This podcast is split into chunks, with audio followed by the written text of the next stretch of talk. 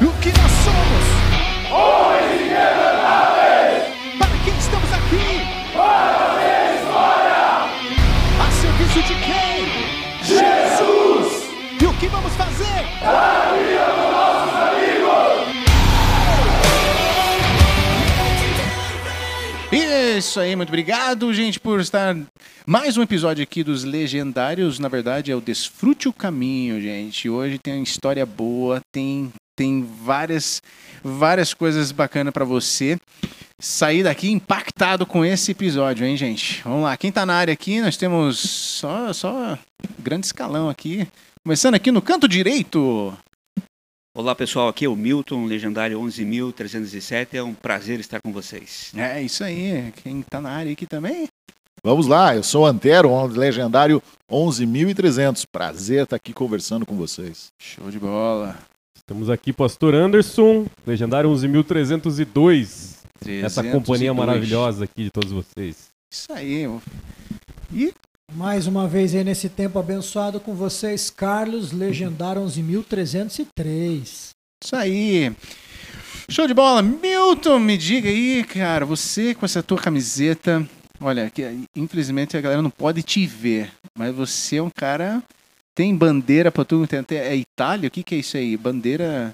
Ah, Gente, tem patches, né? Na, na camiseta dos legendários. Ah, gente... Aqui tem a, a do Isso. Curitiba, Santa Catarina. Cada, cada vez que você participa de um hack, você ganha um pet, né? A gente já falou sobre isso. Você tem bandeira, você pode ah, colocar, enfim. Você pode colocar o que você quiser aí? É é isso que é a minha pergunta, na verdade, na camiseta aí. É, na verdade, Tá você, bonita. Tá você ganha o pet, né? Aham. E, e aqui eu fiz, a, fiz questão, fiz a honra de colocar as bandeiras dos locais em que a gente passou, né? Ah, legal. Tem a bandeira de Curitiba, a bandeira aqui do estado de Santa Catarina, estado do Paraná, estado de Minas Gerais e a bandeira da Guatemala e do nosso querido Brasil, né? Olha que benção. Tá bonito, tá bonito, colorido. Eu acho bonito. Eu gosto muito das bandeiras aí, que, ben, que benção. Então você, você foi junto com a equipe da Guatemala. Você tem história boa pra contar. Você primeiro começa contando um, um episódio assim, é, não aquele mais sério, tá? Algo mais assim. Você sentiu é, um momento perigoso? A gente falou um momento engraçado. Algum momento perigoso assim que você pode Pastor Anderson também se lembrar de um episódio, alguma coisa perigosa que você viu assim, meu, quase que eu morria, né? Teve alguma coisa assim? Eu, eu no meu hack, eu, eu vários momentos eu me senti, pronto, já era pra mim. Acho que lá na Guatemala o que mais pegou para nós aí foi a questão do transporte. Nós estamos aqui no Brasil acostumados com um transporte muito confortável, é, ônibus de viagem aí, então. E na Guatemala não existe nada disso não. Na Guatemala o ônibus de transporte deles de viagem é aquele ônibus, para você ter uma ideia assim, na tua mente, o, ônibus escolar americano. Aquele Ah. ônibus escolar americano, aquele amarelão, é aquele, é aquele ônibus. Tanto é aquele ônibus que todos os ônibus que são descartados dos Estados Unidos são mandados para Guatemala. Então eles dão uma reformada Nossa. e nós viajamos no ônibus daquele. É, viajamos por quase aí cinco horas num ônibus daquele. Nossa. Então, assim, foi bem complicado. E, e o trânsito lá é medonho. E, então, tive- passamos medo? Passamos medo. Passamos medo do trânsito, passamos medo do motorista, passamos medo da estrada, o ônibus fazendo cada. atravessando a pista e parando o trânsito numa BR. Então, assim, tive medo, tive medo dos motoristas. Porque, assim, sem dúvida nenhuma, essa foi uma, uma experiência muito complicada para nós, porque nós estamos acostumados com um, um ritmo aqui, Aham. né, e um conforto, e lá eles quebraram totalmente o nosso conforto. Pastor Anderson que teve que. O pastor Anderson não cabia no- nos assentos, para ter uma ideia, assim, no espaço. Não dava. Ah, ele escolar, né, gente? Ele De- teve que. de Escolar. Para criança. e- é. Imagine. Pastor o Anderson não Anderson- conseguiu o tamanho. Três, três metros e quanto? Que a, que a- a situação foi assim, né? A minha mãe, a minha avó me ensinaram que sempre que você tá num ônibus e uma pessoa precisa sentar, você tem que dar o lugar. Olha aí, ó. Então, quando eu entrei no ônibus, eu tinha um lugar. Não tinha meu número, não tinha. Era uma tábua pra sentar, mas eu tinha um lugar. Me colocaram no lugar e são muito gentis. Os legendários são pessoas gentis, são pessoas incríveis. E me colocaram no lugar sentado. Mas o ônibus começou a entrar pessoas e eu vi pessoas em pé. E eu falei assim, por favor, imagina, Senta. Sentem. A, a- tua mãe veio, E- você ouviu a voz da claro, mãe, né? Da automaticamente, princípios básicos de otimismo e educação, Isso. né? Uma atitude boa, Estrangeiro, né? uma atitude Tem boa, educada, algo bom irá acontecer com você, né?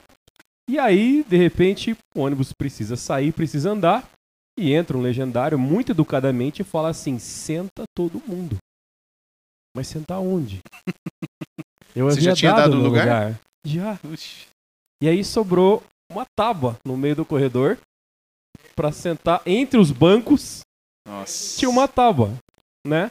Ou seja, se realmente algo bom aconteceu, eu arrumei um lugar pra sentar. Sim. Eu só não esperava que eu ia passar seis horas e meia sentado tábua naquela tábua. com a direção, com o motorista. Sim, mo- motoristas incrivelmente preparados, habilitados. ágeis. Se você tem aquele ranço de ouvir uma marcha arranhando, não não entre num ônibus daquele, né? E lembrando que a Guatemala você não tem nada reto. Ou você tá É. subindo, ou você tá descendo, ou você tá fazendo uma curva. Então foi uma experiência extremamente aí. incrível. E eu digo como o nosso transporte público é, É uma benção. abençoado. Continuo, se eu tiver no ônibus, alguém entrar, eu Sete- lugar pra lugar pessoa, que- desde que eu consiga ver que tenha outro lugar. Olha aí, gente. É isso aí, gente. É... E cada um tem sua experiência, cada um tem é, o seu o seu o seu momento, né, de vou morrer, sei lá o que acontece, mas fala. Mas o momento em que eu tive mais medo, Aham. a gente havíamos voltado do REC.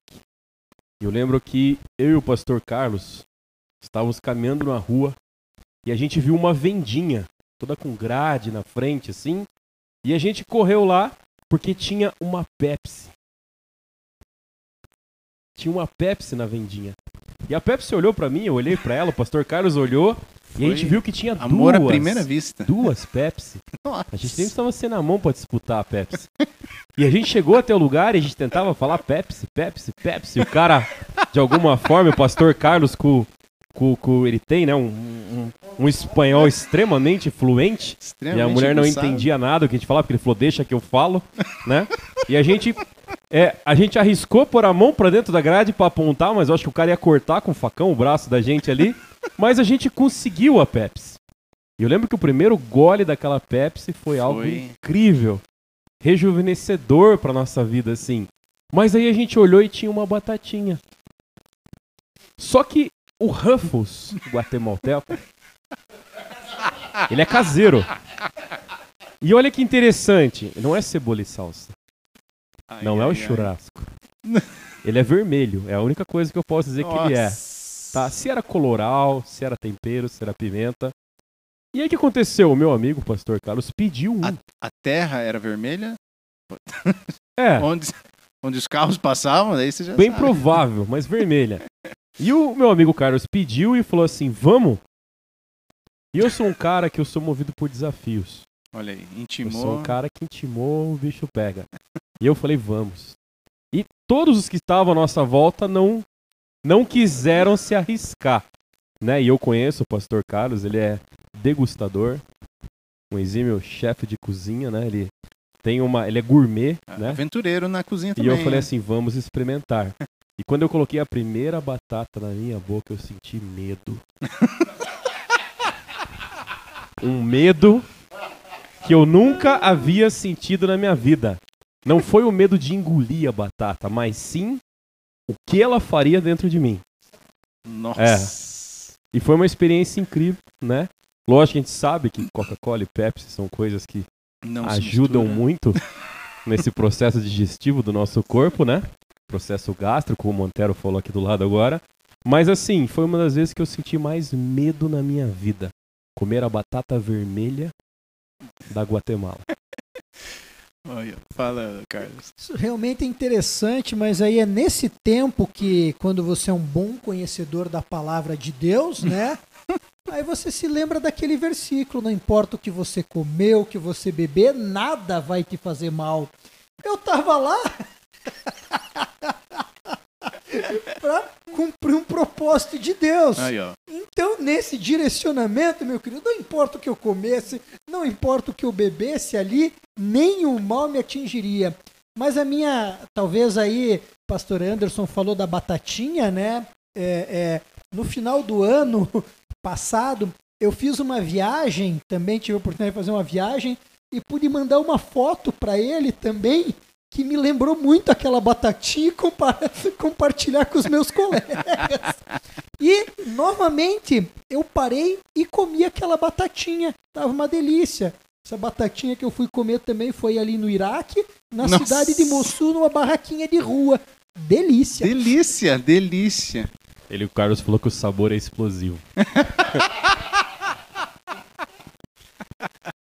Nessa questão aí da o pastor Anderson colocou, da compra da batatinha, a Guatemala é um país maravilhoso, mas a questão do medo é que em qualquer venda que você passe, mesmo no centro da cidade, você vê seguranças com é, armamento pesado, você vê é, seguranças com aquela calibre é, 12 e, e também na venda você tem a grade, você não entra, você pede por fora, porque o índice de, de, de assaltos e a violência nesse país é, é muito grande. Então eu fiquei com medo de circular pelas ruas da, da Guatemala. Olha aí, olha aí. É isso aí, então. Aí começou a historiazinha só pra esquentar, né, gente? Só pra esquentar. Agora vamos, vamos ao que interessa. Aproveita que você já tá na, com o microfone, Milton. E conta pra gente qual foi Claro. a tua experiência aí, que que, o, que- o que que te transformou, tá? Você teve aí esse medo, você teve todo esse...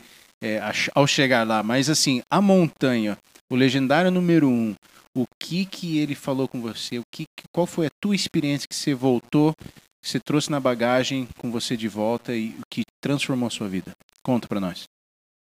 Então, é, eu fui convidado aí pelo pessoal aqui, pelo Antero, por- pelos pastores aqui, é, e não estava na minha programação, eu acabei indo, como comentei no, no podcast anterior, porque eu havia sido desligado da, da empresa em que eu trabalhava, e nos últimos 15 dias antes da, da partida eu consegui e fui sozinho para lá. Fiz a conexão lá pelo México e, e dei sequência, mas a, a questão específica em relação à transformação foi aquela questão de organização e controle. Acho que a maioria dos homens tem isso, né? Eu segui ao pé da risca essa questão de, de controle do que estava lá na lista que era para levar ou não, né? Até para um país é, fora, né? É, levei tudo, né? E um pouquinho mais ainda, para garantir. e eu sei que no final das contas a minha mochila estava com quase 20 quilos. E... Mas segui. Segui, cumpri, desfrutei o caminho até o fim. Só que já no primeiro dia é, eu questionei, né? O que, que eu estou fazendo aqui, né? Sabe? As coisas mudaram de uma forma tão grande né, que eu fui rasgado. Porque eu queria ter o controle das coisas, mas não tinha controle de nada. Não sabia nada. Como eu também não sei nada, né? continuo não sabendo. E a grande, a grande lição foi a questão da família, né? Tanto a, a nossa família aqui, como a família que você constitui lá. Que você acaba é, vendo é, até o que o próprio Johan comentou hoje de manhã, às sete horas, é, sobre uma, uma pesquisa que foi feita né, durante 80 anos em Harvard, é, sobre o que, seria mais importante na vida de vários homens.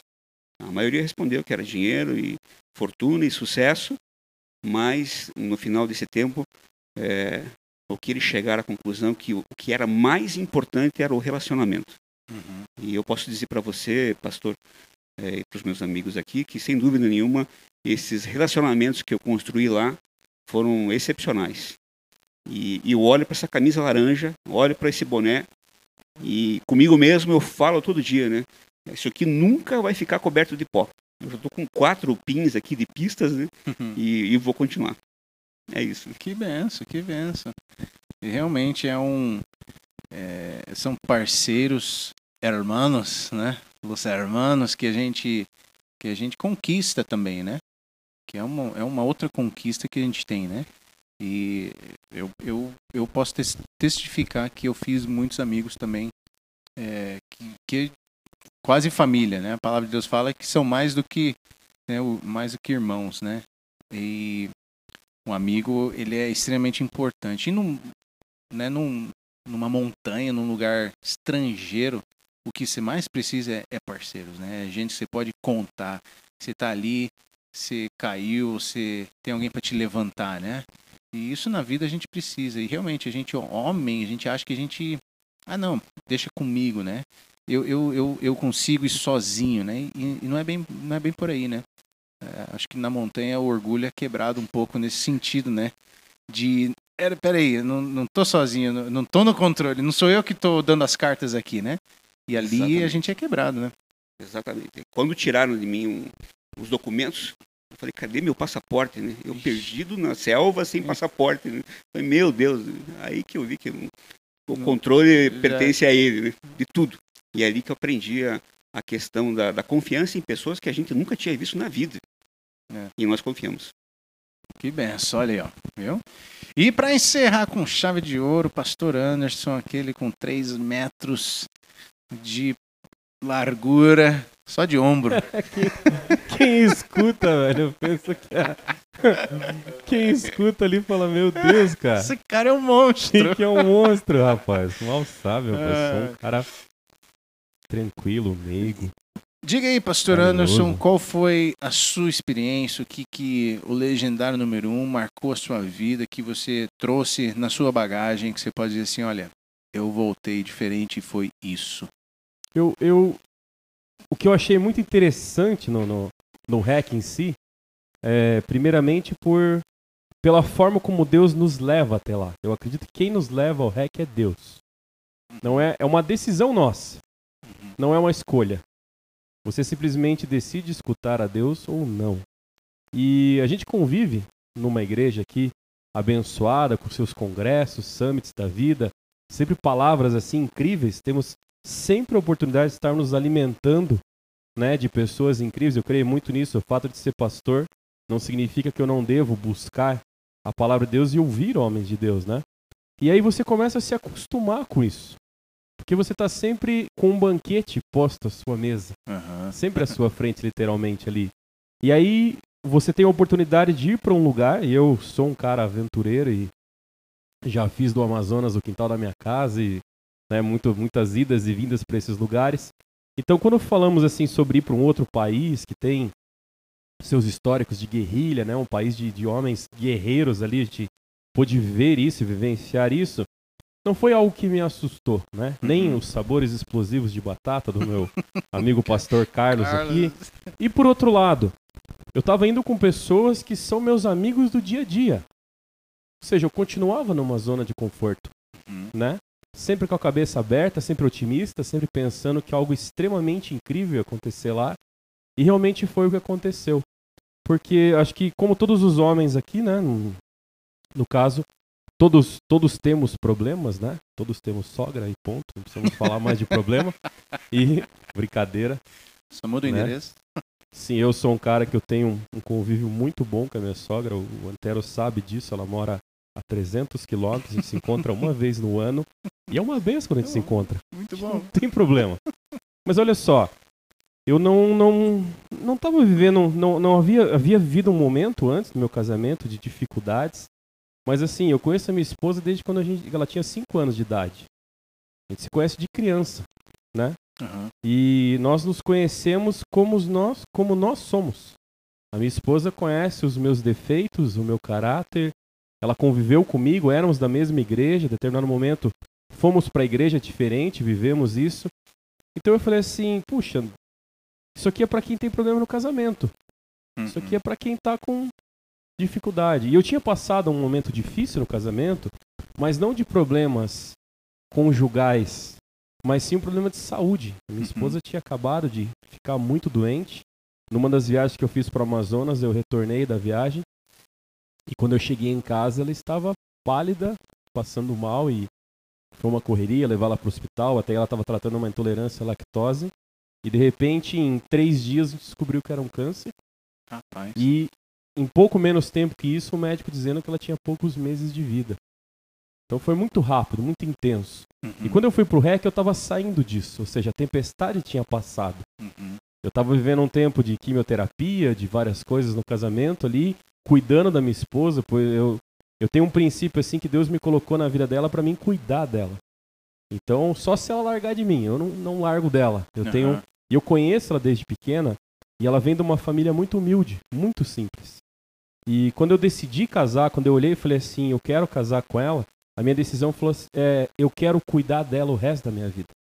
Uhum. E esse período que ela estava no hospital e estava doente, é, eu não sabia como cuidar. Porque como homem, a gente sabe cuidar Sim. como homem. Mas quando você bate uma doença à tua porta, onde você não tem controle nenhum, e aí como pastor você clama a Deus, como qualquer outra pessoa temente a Deus faria, e as respostas de Deus é eu cuido de vocês. E a gente atravessou aquele período todo e foi um período, né, que eu digo assim, o período do hospital não foi o mais difícil, da quimioterapia é um período bem difícil. Sim, é. E a gente estava saindo disso e até falei pro Antero, né? Falei, talvez eu não possa sair, porque minha esposa está terminando de sair do período de quimio. E ele falou, não, a gente cuida dela, a gente tá aqui tranquilo e ela tá bem. E ela olhou para mim e falou assim, eu quero que você vá. E aí eu chego lá e falo assim, puxa, né? Fulano, fulano, meus amigos aqui em volta. Igreja incrível conhecer, a, a- até deixo o desafio aqui pros irmãos que queiram conhecer a igreja, é, Casa de Deus, né? É uma igreja incrível, né? Aham. E aí eu sei que caminhando no REC eu ficava pensando nisso. E alguns dos meus amigos ali, meu- minha- meus familiares, vamos dizer assim, né, os que caminhavam comigo, é, alguns abriam durante o caminho alguns problemas que tinham em casa, Uhum. dificuldade de relacionamento. E eu falava assim, eu não, não vivo isso. Não passo por isso. Alguns falavam de alguma, tem, todos temos dificuldades, mas não são dificuldades que chegavam a me incomodar a tal ponto assim. Uhum. E no meio da caminhada ainda, aqueles homens reclamando, reclamando, reclamando, reclamando, reclamando, reclamando. Eu falei assim, por que, que eu tô aqui, Deus? O que, que você quer de mim aqui? E como pastor eu falei assim, você quer que eu pastoreie esses caras, né? Aham. Que é a ferramenta que a gente acha, que a gente tenha, né, sempre à disposição ali, somos pastores, estamos aqui para dar a vida Cuidados. né? E não era a questão ali. Ali já haviam homens, os legendários estavam ali cuidando. Não era eu o cuidador. E mais do que isso, ali com a gente estava o legendário número um, também nos guardando, nos protegendo. E ele é muito maior do que qualquer um de nós. Eu comecei a perguntar para Deus, por quê?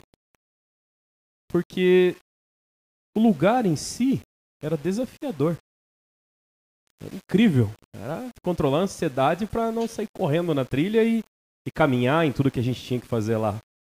Mas de repente eu parei e uma das coisas que eu tive a oportunidade, ó, o pastor Carlos está tirando uma foto da gente aqui, deixa eu só parar um momento aqui. Olha aí, agora Aí. temos uma foto. Vocês vão ver que eu tenho 1,45m na foto. Que Chip guatemalteco, é.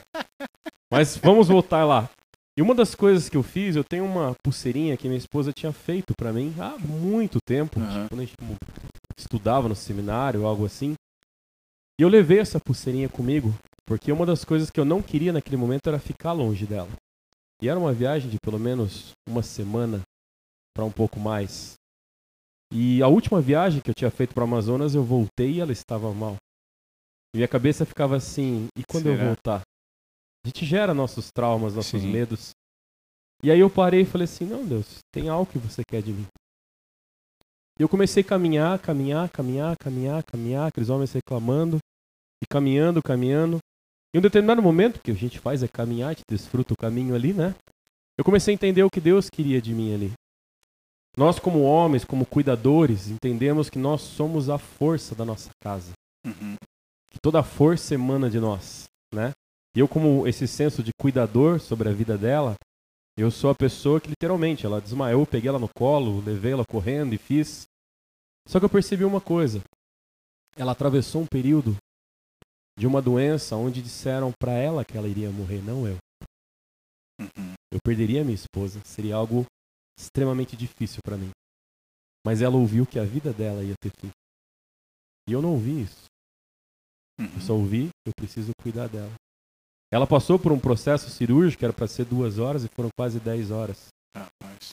Ela voltou pro quarto com uma cicatriz imensa. E eu comecei a lembrar de tudo isso enquanto eu caminhava. E eu comecei a pensar em quanta dor ela sentiu. Eu comecei a lembrar do tempo da quimioterapia, do que ela viveu, do que ela passou.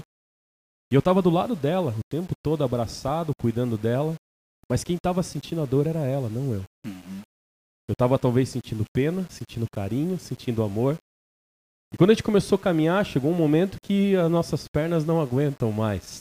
A dor é algo relativo, né? Se torna algo engraçado, né, no caminhar, porque o corpo dói. Não é algo diferente de qualquer outro homem, qualquer outro ser humano. Como legendários, nós entendemos que ninguém é mais homem do que ninguém.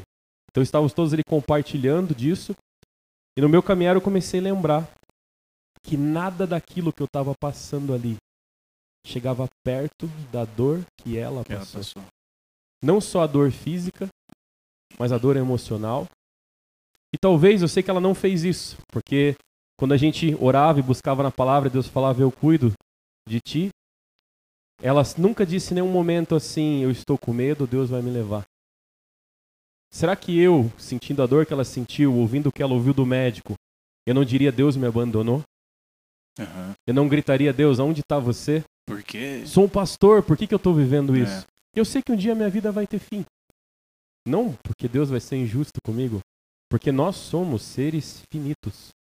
Nós temos um fim. Uhum. Como homem, a nossa vida se acaba.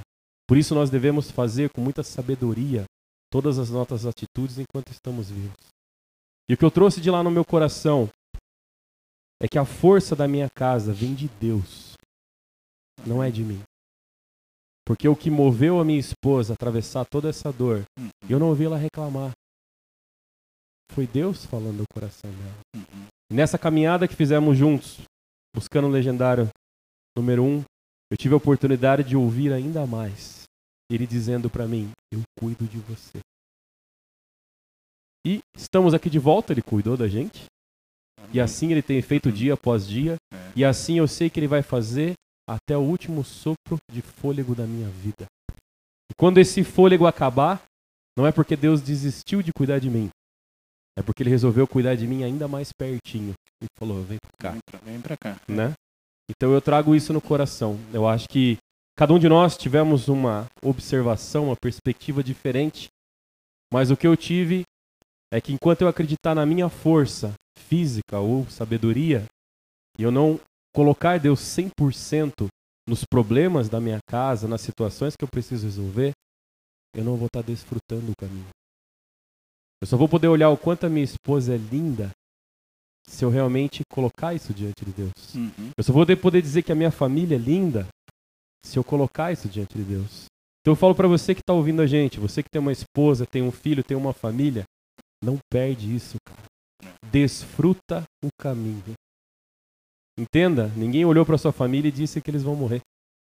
Ninguém disse isso. Você não precisa viver isso agora. E tomara a Deus que você nunca passe por isso que eu digo que é algo que mexe muito com o teu coração. Sim. Mas o que eu digo para você, ame a sua família. Viva, desfrute. Desfrute o tempo com seus filhos, desfrute o tempo com a tua esposa, desfrute a sua casa, desfrute tudo aquilo que Deus tem te dado. Porque eu entendo que o meu casamento é um presente de Deus para minha vida. A minha esposa é um presente de Deus para minha vida. E é isso que eu trouxe no meu coração. Dessa nossa saída, nossa caminhada divertida, alegre, né, empolgante, do qual eu repito as palavras que você disse, pastor Israel. Eu não vejo a hora de voltar para a montanha de novo e ouvir o que mais o legendário número um tem para minha vida. E cada vez é, é, é uma coisa. Caramba, que episódio foi esse, hein, meu? E olha, esse é só o começo, gente. Esse é só o começo. O Legendário é, é, é cheio de emoção, gente. É cheio de emoção. Quem, quem, quem não conhece, quem não, não sabe lidar com suas emoções, vai aprender, meu amigo. Vai aprender. A gente vai dar uma pausinha, vamos todo mundo ali chorar no É. banheiro. Já, Não, vamos- já voltamos. É, já voltamos, calma aí. Mas é isso aí. Cara, que benção, gente. A gente encerra com chave de ouro, como eu disse. Né? A gente aprendeu muita coisa de que é, Deus é a nossa força, de que é, Ele está no controle de tudo, né? Que benção, gente. É, é desafiador, desafiador. E o legendário número um sempre tem algo para nos falar, sempre tem algo para nos moldar, sempre tem alguma coisa que ele vai mexer com a gente. E esteja pronto, esteja pronto, que é, eu não tenho nem, nem palavras, né? Pra encerrar esse, esse episódio. Se, se todo episódio for assim, rapaz do céu, vai ser uma choradeira total. Eu, eu sou um chorão que não. Desfruta o caminho, desfruta todo o caminho. É isso aí, gente. Vamos, vamos encerrar nosso, nosso episódio aqui com chave de ouro, como a gente sempre faz. Todos juntos, unidos, e você tá aí me ouvindo, eu também. Grita onde você estiver. Tá no carro, grita. Tá em casa, grita. Vamos lá no 3. Um, dois, três. Aú! Aú! Aú!